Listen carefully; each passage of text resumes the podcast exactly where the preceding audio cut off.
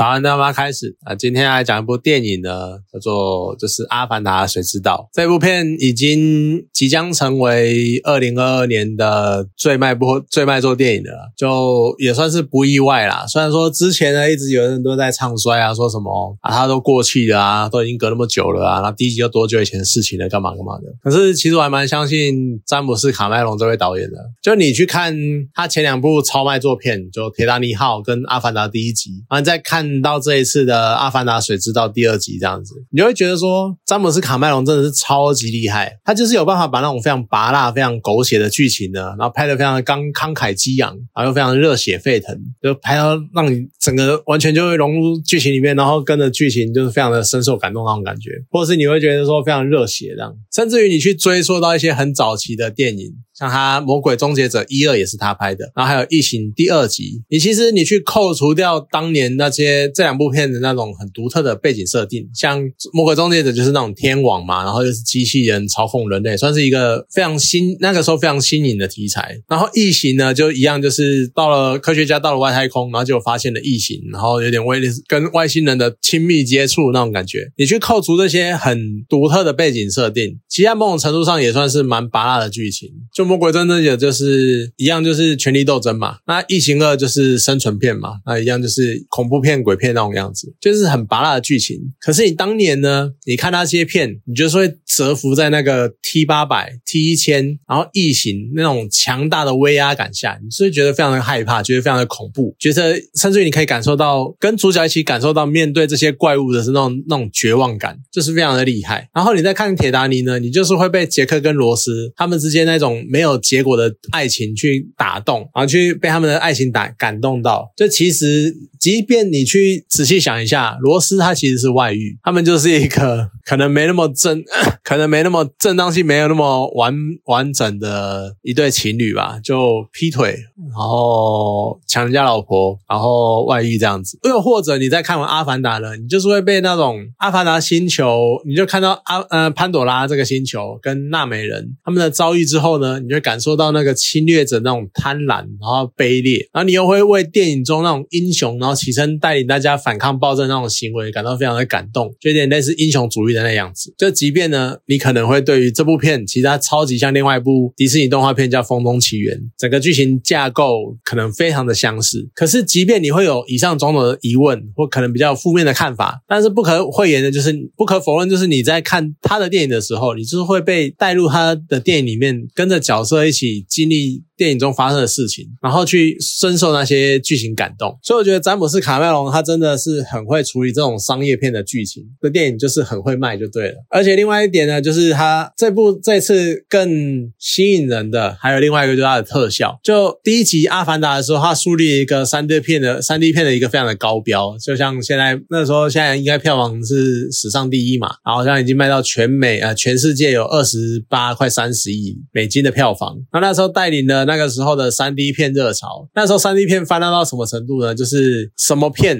真的是什么片，你只要是动作或稍微能够有那么一点点凸显的地方，他们都会把它做成三 D 版，要搞到最后很多人都很爱亏，就只有字幕最三最三 D 之类的。那当然，现今这一股三 D 热潮呢，随着那个时候就是大量大量而且过度的炒作，就稍微有点消散，稍微有点退潮。可是呢，詹姆斯卡麦隆又带着更新的技术，然后还有更精湛的表现手法。法，然后强势回归。当然，之前也不是没有这种所谓的 high frame high frame rate，就是 HFR 那种高帧率的呃电影，就四十八呃四十八 FPS 以上的电影，就像哈比人，它也是四十八 FPS。然后还有李安导的比利林恩的中场战士跟双子杀手。可是呢，哈比人跟比利林恩呢，他们并没有那么强调特效带来的优势，而且比利林恩他甚至于算是一部剧情片。所以你有点不太清楚他拍成三 D 的目的是什么？可能就是李安想要让观众更融入整个剧情的那种，有点类似我们常常在讲的沉浸感吧。他可能是为了这个目的做的，我不知道他到底怎么想。那第三部《双子杀手》呢？他真的非常的厉害，就是动作，而且他又用超高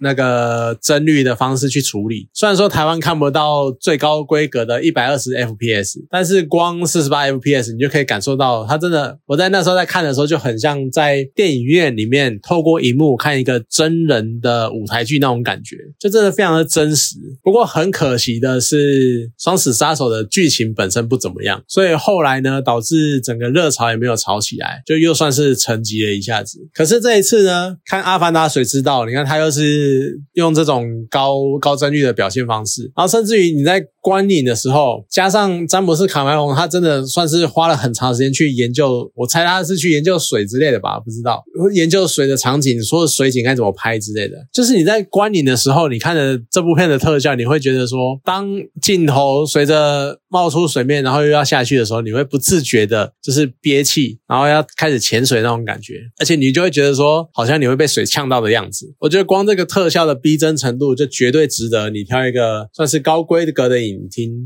譬如说杜比厅啊，或者什么 IMAX 啊，挑这种很高规格的三 D 影厅，好好的去看一次。那当然有别于第一集，你就感觉詹姆斯卡梅隆他很很明显在就是试水温，然后尝试一些新的摄影技术，然后试着用这样的故事去。呈现出他想要的样子，所以电影的剧情安排呢，就是一个蛮完整的故事，然后就很完整的描述了他们在潘多拉这个星球的遭遇。那可是呢，他其后续就开始启动了《阿凡达》的系列计划，所以在第二集中呢，你就可以看到很多明显是想要去延续第一集的剧情，然后还有很多呢是想要为后面集数铺路的一些片段。像一开始呢，剧情非常快的，就人类他们又再度回到了潘多拉，就即便第一集已经把他们赶走了，就他们又很快就跑回潘多。拉了，然后呢，还让第一集的大反派就借尸还魂，就再来，就叫他再来一次这样子。不过其实我觉得这算是可以接受啦，至少电影可以省一些篇幅，因为它已经三个半小时了，它至少可以省一些时间呢，去描写这个反派他的目的，或是他有多坏，或他多野心什么的。没有，因为这些已经是延续上一集的事情了，就角色有他的连贯性，然后后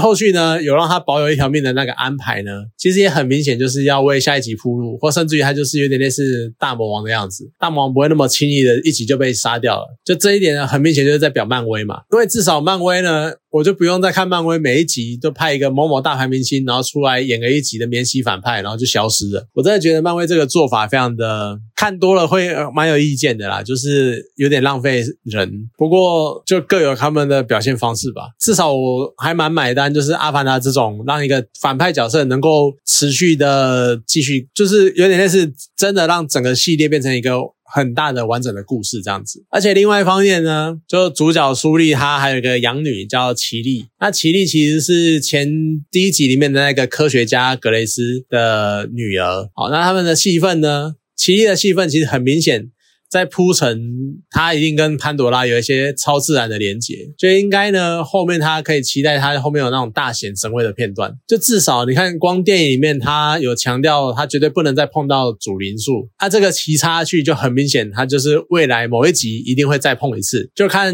詹姆斯卡梅隆他什么时候要触发这个剧情。哎，其实我忘了第一集里面到底有没有描述格雷斯是怎么怀上奇丽的。可是这个剧情的发展都会有一种给我让我。有一种格雷斯，它是一种算圣灵感孕，然后就是像圣母玛利亚一样，就是未婚没有性行为处女，但她怀孕了这样子。然后奇丽呢，就会是未来的救世主那种样子。尤其是格雷斯，他叫 Grace 嘛，就是神的恩典、神的恩赐之类的，有可能真的会这样发展。那至于第二集的主线剧情是什么呢？其实我觉得大概就是苏丽跟他们的孩子们吧，就是什么事情都跟他们家孩子有关。然后就是一开 P O 一开始就叫你不要乱跑，结果。你就乱跑，然后被反派抓，然后好不容易跑出来了，可是导致苏丽一家出走。然后呢，他们又乱跑，然后结果铺路了他们常在讲说岛上这样子，然后再乱跑，结果让他们原本想要躲避的心情瞬间变成说要直接开战了。就只能说苏丽家孩子大概都拥有自由的灵魂吧。我觉得已经不能说他们在推动剧情了，是剧情呢被他们拉着随他们随心所欲的到处乱跑，自由奔放的开展这样子，就更不用说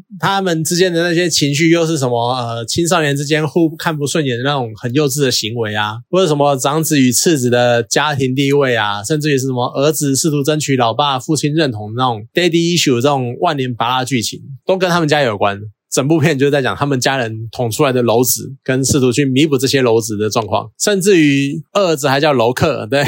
就感觉真的都在到处捅捅康，然后去到处补这样。那还有更拔辣的剧情主轴呢，就又是苏丽他身上，就描写苏丽这样的英雄，他的心态变化。你其实很常看到这样的剧情，曾经是一个非常骁勇善战，然后无所畏惧的英雄，然后可能带领一群人起义，然后反抗暴政，然后最后革命成功那种样子。可是呢，起义成功之后呢，他组建了自己家庭，你就看到接下来呢，他就开始变得比较懦弱或比较畏缩，因为他要保护他的小孩，或者他要保护他的家人之类的，所以他就或保护他的族人，所以他开始退让，他开始可能甚至于逃避，然后去妥协，或甚至于去躲起来。可是呢，又会在某个大型事件之后呢，通常这个大型事件就是他的家人。之一或者谁谁谁领便当了，啊，就又会导致他再度奋起，然后重拾往年的激情，然后再度化身成为当年那种所向披靡，然后带领群众反抗暴政那个英雄。就你每次都会看到很多所谓的英雄角色都会这样子的人生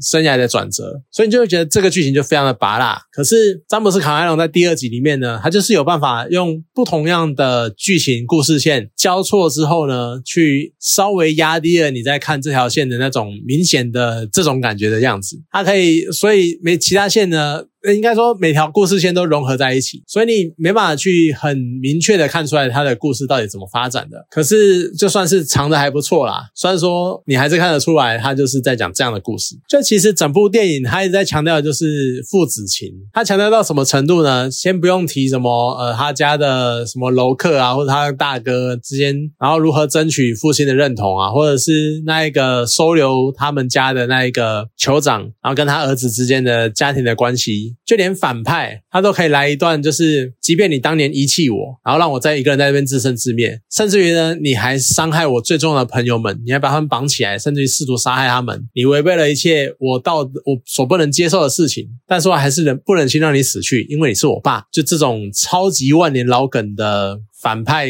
父子情，然后或者呢是那种我一开始很讨厌你，但是被你强迫带走之后呢，跟你相处久而久之之下，我还是会开始产生一些认同感。这种我已经不知道开始从何吐槽而起的那种剧情，因为就真的看过太多次这种剧情的表现了，就真的非常的拔辣。而且甚至于我还觉得说，那个人类小孩的角色叫蜘蛛，这个绰号的来源会不会是因为二代蜘蛛人就叫做迈尔斯？哦，那这可能要知道蜘蛛。人的故事的才会知道这个，或者呢，蜘蛛它的造型，然后跟它的经历，一直让我觉得说，你是不是影射泰山，甚至于你就把泰山加进你的故事里那种感觉。好啦，可是呢，有时候我会觉得说，这样的家庭关系算是也蛮有趣的啦。就尤其是当最后楼克跟绮丽他们分别在教苏丽跟娜蒂丽如何在水中呼吸的时候，就在教他们所谓的水之道，就如何跟水相处，然后跟水原来是合而为一，或是与水和平共处之类的，然后就看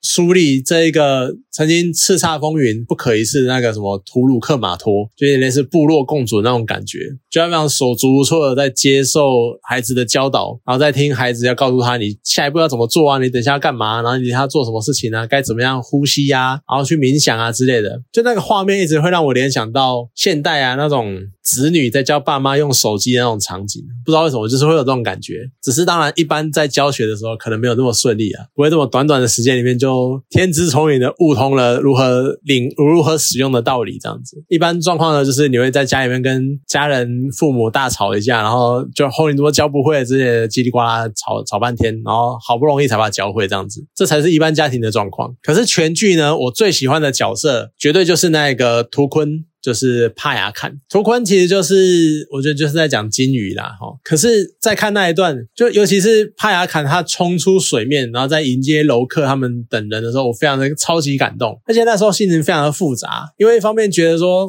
非常感动，哦，他要出来救人的，然后他出来就为了一些，就说什么素面资源或什么的，啊，决定来救楼客跟救人类这样子。可是另外一方面呢，我又会觉得说，啊，他好像要领便当了，就他应该会被射死，应该会被。就有点类似一个人，然后孤军奋战，然后最后寡不敌众的那那开始有这种这些想象。所以当他聪明到他能够限缩那个炮弹的射击的角度，甚至于呢还能够利用他坚硬的头部，然后利用头锤把炮弹弹开。那边我真的是超级又惊又喜，而且又对大自然升起升起一种那种敬畏之心。毕竟为什么我会觉得他要领便当？因为多多少少还是会有一些人类的优越感。就我还是会觉得说他应该打不赢人类吧？他一个人怎么可能能打得赢所谓的捕鲸船？尤其是你前面看他们如何捕鲸之后，又又会发现他们的整个组织还有整个作战的那个策略什么的，真的是为了捕鲸而生的，捕图鲲而生的。一个图鲲要怎么跟这些人对打？你还是多多少少会有这样的想象。所以呢，在他瘫痪掉整个捕图鲲舰、捕图鲲舰的舰队之后，就有一种被教育了一番的那种痛快的感觉。就是虽然被打脸了，但是被打脸的很爽，而且我爱图，我爱帕雅坎，我爱图鲲这样子。好，第二二集当然就像我刚刚讲的嘛，它很明显的就是为了后面的集数在做铺陈的。毕竟他好像之前就讲过，就是第二、第三集是接在一起拍的。那当然接下来就是要看票房去考量能不能继续发展整个系列。不过以詹导的吸金能力，尤其是你看第二集，他现在已经卖到十七八亿美金了，相信上看二十亿应该是没没什么问题。所以我觉得要延续呢，应该不是什么大问题。那我也算蛮期待这一部科幻风的呃发生在异星球潘多拉的风水世家传奇会怎么样的继续，就也是蛮好奇他心中构想的整个阿凡达世界会是怎么样子。尤其是下一节好像还会再有其他部族出现，就算是蛮期待的啦。那也期待之后他的一些发发展。只是虽然说你看像二三集好一起拍就算了，但是他从第一集到现在隔了十年呢，所以我还要等四五集，可能还要再等十年之后这样子，就会觉得好像有点太久了。希望他是能够拍快一点了。好了，那以上呢就是我对于《阿凡达：水之道》的感想。那今天就讲到这边，好，谢谢大家。